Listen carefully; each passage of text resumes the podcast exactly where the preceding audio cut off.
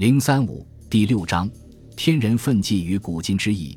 秦汉哲学在中国哲学史上居重要地位。这一时期，人们普遍有探讨天人关系和古今通义的理论兴趣。以董仲舒为代表的正宗思想家建构起天人合一的宇宙观，宣传大一统政治思想，为新生封建大一统政权奠定下牢固的理论基础。司马迁、王充等人在对哲学与社会的思考中，表述出理性的见解，为中国思想史写下了光彩夺目的灿烂篇章。第一节：秦统治者对法家以外思想学说的吸收与运用。秦朝统治时间短，但其统治思想却有不容忽视的影响。对秦皇朝以法家为治国思想的利弊，我们已在第一章和第三章做了较详细的分析。这里只对秦统治者对其他思想学说的看法略作评介。秦代以法家学说为统治思想，又采取了焚书坑儒等措施打击其他思想学说，但其思想并不是纯粹单一的结构。一则。任何政权都不可能完全禁绝非主流思想的流传，即使在极端专制的铁幕之下，有生命力的思想成果也会找到自己生存的方式。再则，任何思想在其创立发展过程中，都必然要从其他思想学说中吸取有益的成分，以充实自己。不同因子的渗透是学术思想存在的正常形态，蔑视其他思想。也就意味着自身生命力的衰竭。其实，思想学说总是以多元混合的形态出现，即使在当政者和思想家头脑中，一般也很难对某一思想画出一条界限十分严明的鸿沟。在对秦代思想的考察中，我们看到，在以法家思想为主的同时，阴阳家、儒家、道家以及神学宗教等思想也都拥有自己的生存空间。有时甚至得到青睐。吕不韦当政时，吸收各家学说编纂的《吕氏春秋》，一直被目为杂家之言。其实不但有丰富的内容，而且有相对严整的体系。全书从论天、治国到做人、养身，从政治、经济、军事到哲学、历史、道德、音乐，一个封建国家中央政权所应处理的各个领域的问题，他基本上都设想到了。因此，它应该被看作我国封建社会初期一部较完备的治国法典。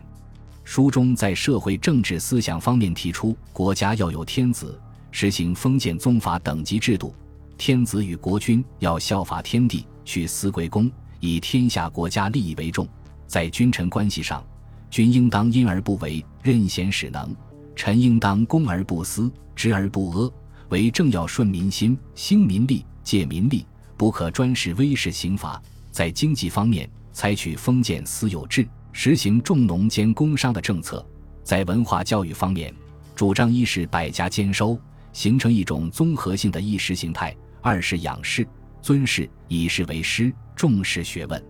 这些主张在秦及以后封建政权的施政中都可找到印记，产生了一定社会影响。阴阳家创立的五德忠史，说是一种政治哲学。在论证政权合理性方面有特殊的效用。为了给新生大一统政权找到合法的根据，秦始皇也借用了这种学说。《史记·封禅书》记载：“自其威宣之时，邹子之徒论著忠实五德之运，及秦帝而其人奏之，故始皇采用之。”《史记·秦始皇本纪》也记载：“始皇推忠实五德之传。”以为周德、火德，秦代周德从所不胜。方今水德之始，改年始，朝贺皆自十月说。衣服毛巾节旗皆上黑，数以六为计，服法官皆六寸，而于六尺，六尺为步，乘六马。更名合曰得水，以为水德之始。刚毅立身，是皆决于法。克削无人恩何义，然后合五德之术。于是极法久者不赦，可见阴阳家的学说不但被用作有力的宣传工具，而且成了确立施政方针的根据之一。从中我们还可以清楚地看到阴阳家与法家学说的交汇与融合。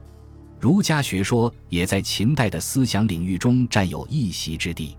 汉兴之后，续传儒家经典的浮生和为汉治理作乐的叔孙通，都是秦时传习儒学的博士。《汉书·艺文志》在儒家类中著录的《杨子》四篇，也是秦博士所著。秦始皇东巡时，还选拔了齐鲁儒生博士七十余人作为随从。这说明，至少在焚书之前，儒家在政府中有自己的席位，在政治上有时还能起些作用。秦始皇很重视儒家思想的教化功能，在统治阶层内部，他是很提倡礼义孝悌等伦理行为的。儒家伦理教育在他的家族有显著的效果。公子扶苏、公子高面对死亡时，都强调对忠孝的恪守，表现出儒家观念的影响。秦始皇把伦理思想的统一作为施政要点之一，课时上多次出现以明人士、合同父子。圣智仁义、显白道理等语言，反映了儒家思想在秦始皇心目中有一定的位置。如同任何封建统治者一样，秦始皇在借助宗教力量神化自己统治的同时，也怀有一份对明明上苍的虔诚。统一全国后，他到处巡游，一面宣传统一的功绩，一面祈祷山川，希望在为天下做敬神的示范时，也求得上苍的庇佑。封泰山禅梁父把他敬天事神的宗教活动推向了高潮。